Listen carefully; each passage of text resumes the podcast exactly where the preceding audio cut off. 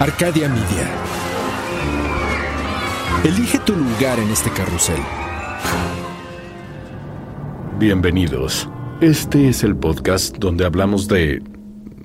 de este... Ah, sí. De aquellas personas quienes han transformado el mundo gracias a sus... eh, eh, ¿Qué? Ah, ah, sí. Ideas, a sus ideas. Son... ¿Cómo se llaman? Em, sí.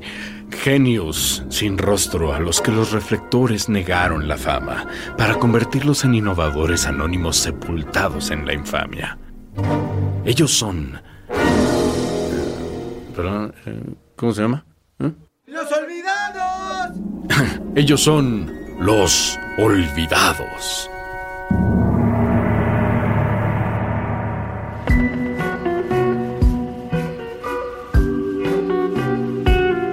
Con esta, ya cumplo seis semanas de estar en cuarentena. Algunos de ustedes llevan más tiempo encerrados. Algunos la están pasando solos. Otros con su familia o incluso roommates.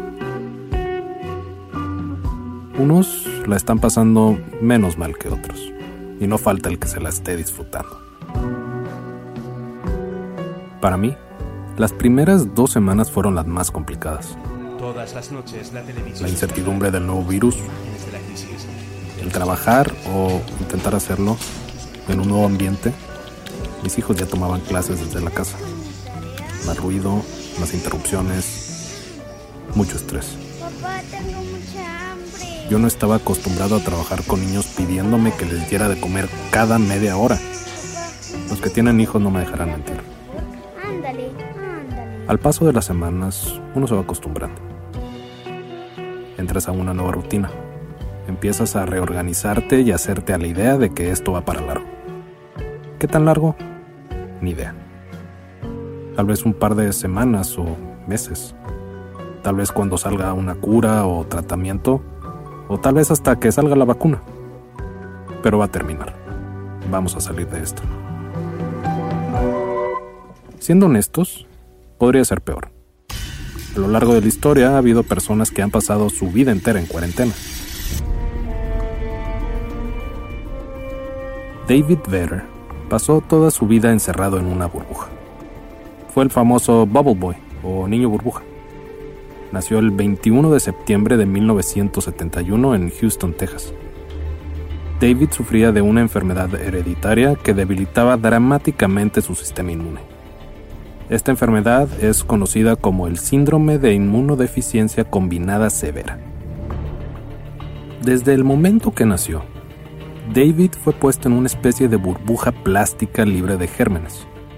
Hasta tuvo que ser bautizado con agua bendita esterilizada. Todo lo que tuviera contacto con David tenía que estar esterilizado antes de meterlo en su burbuja. Agua, aire, comida, ropa, juguetes, pañales, todo. Su madre o las enfermeras le daban de comer a través de unos guantes de plástico especiales que estaban fijados a las paredes de su cárcel de plástico. David nunca fue abrazado o arrullado por su madre. Los doctores le construyeron una cámara especial esterilizada en su casa, a la que podía ir dos o tres veces a la semana. Su hermana Catherine le hacía compañía y dormía en el mismo cuarto. A los seis años, la NASA le hizo un traje especial que le permitía tener más movilidad. David podía salir a dar pequeñas caminatas, pero al cabo de varios meses el traje le fue quedando cada vez más chico hasta que ya no cupo en él. La única cura en esa época era una transfusión de médula ósea.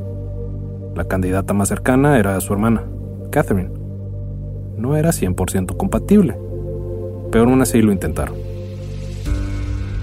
Cuatro meses después de la transfusión, David se enfermó de mononucleosis.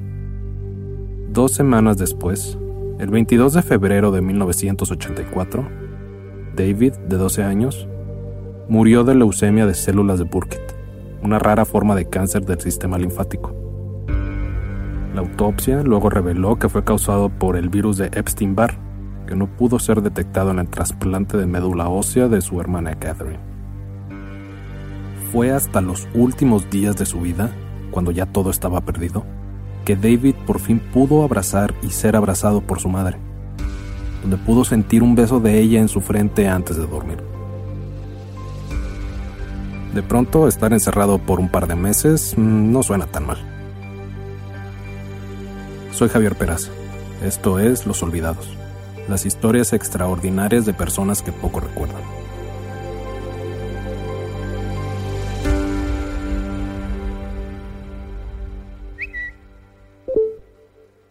¿Qué sería de nosotros en esta cuarentena si no hubiera Netflix, Instagram, Twitter o YouTube? Difícil de imaginar.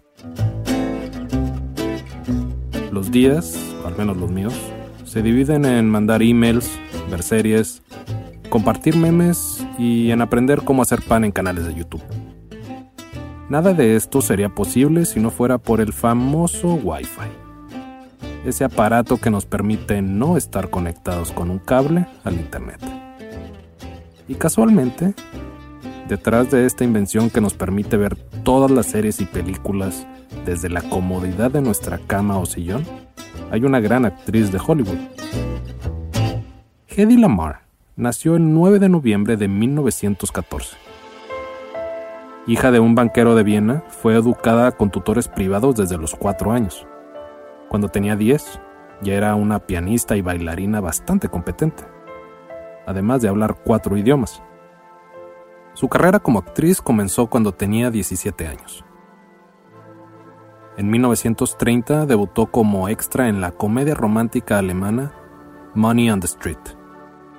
Dos años más tarde, en 1932, fue la actriz principal de la película Ecstasy, un drama erótico que la mandó al estrellato. En 1933 se casó y su prometedora carrera de actriz fue detenida por su marido, que hizo hasta lo imposible para destruir todas las copias de su película erótica. En 1937 se escapó de su casa en bicicleta en medio de la noche y se fue a París. Eventualmente llegó hasta Londres donde conoció a nada más y nada menos que Louis B. Mayer, el jefe de los estudios Metro Goldwyn Mayer. Louis le ofreció un jugoso contrato en Hollywood y la comenzó a promocionar como la mujer más hermosa del mundo. La primera película en la que Hedy participó en Estados Unidos fue Algiers. Esta película es considerada una de las principales inspiraciones de la famosísima película Casablanca. Incluso el papel de la actriz principal fue escrito con Hedy Lamar en mente. La filmografía de Hedy en Hollywood abarca 25 películas. Cuando se retiró de la actuación en 1958, ya había estado casada cinco veces diferentes. ¿En qué momento tuvo tiempo para hacer inventos? Desde su llegada a Estados Unidos, Hedy empezó a socializar con muchas luminarias, incluido Howard Hughes, un magnate en la aviación. Es muy probable que Hughes le haya dado el equipo necesario para que hiciera experimentos en sus ratos libres durante las filmaciones. Los inventos son fáciles para mí, decía Hedy. No tengo que trabajar en ideas, vienen a mí naturalmente. Entre algunos de sus inventos están mejoras al semáforo y una tableta que al disolverla en agua creaba una bebida carbonatada. Pero sin duda su invento más importante fue el sistema de comunicación secreta, una versión temprana del salto de frecuencia. Durante la Segunda Guerra Mundial, Hedy, que era pro-americana, se dio cuenta que un torpedo controlado por radio podría causar daños irreparables o incluso hundir un navío. Sin embargo, estos torpedos controlados por radio podían ser detectados y bloqueados fácilmente, emitiendo interferencias en la frecuencia de la señal de control, causando que el torpedo se desviara de su curso. Usando los conocimientos sobre torpedos que había aprendido de su primer esposo, Hedy y su amigo George Antheil, un compositor e inventor, desarrollaron la idea de usar el salto de frecuencia. Este consistía en tener una secuencia al azar de frecuencias, y ambos, el torpedo y el centro de control, podían comunicarse sin problemas entre ellos. Esto básicamente encriptaba la señal, haciendo imposible que el enemigo escaneara y bloqueara todas las frecuencias al mismo tiempo. Eso hubiera requerido demasiada energía. El 11 de agosto de 1942, se les otorgó la patente 2.292.387, pero la Marina estadounidense se negó a implementarla por sus dificultades tecnológicas. No fue hasta 1962, durante la crisis de misiles en Cuba, que una versión mejorada fue instalada en los barcos de la Marina. Esta tecnología fue la precursora del Wi-Fi seguro, el GPS y el Bluetooth que ahora es utilizado por miles de millones de personas en todo el mundo. El reconocimiento para el invento de Hedy tardó en llegar. Fue hasta 1997 cuando recibió el premio Bulby Nass Spirit of Achievement de la Convención de Invenciones, que es considerado los Óscares de los inventos. Fue la primera mujer en recibirlo. En el 2014 fue incluida en el Salón de la Fama de los Inventores de Estados Unidos. Hedy Lamar falleció el 19 de enero del 2000 en Florida. Irónicamente, la mujer que inventó lo que sería el precursor del Wi-Fi pasó las últimas décadas de su vida prácticamente encerrada. Hedy solo se comunicaba por teléfono con el mundo exterior. En ocasiones, hablaba hasta 6 o 7 horas al día por teléfono. En raras ocasiones veía a alguien en persona. En el 2004, después de su muerte, se publicó un documental llamado Calling Hedy Lamar, en donde aparecieron sus hijos Anthony y Denise. Hedy Lamar, la mujer detrás del Wi-Fi seguro, el GPS y el Bluetooth, no será olvidada. Narrado y escrito por Javier Peraza. Mezclado por Edwin Irigoyen. Producido por Luis Eduardo Castillo en los estudios de Webback Audio en México.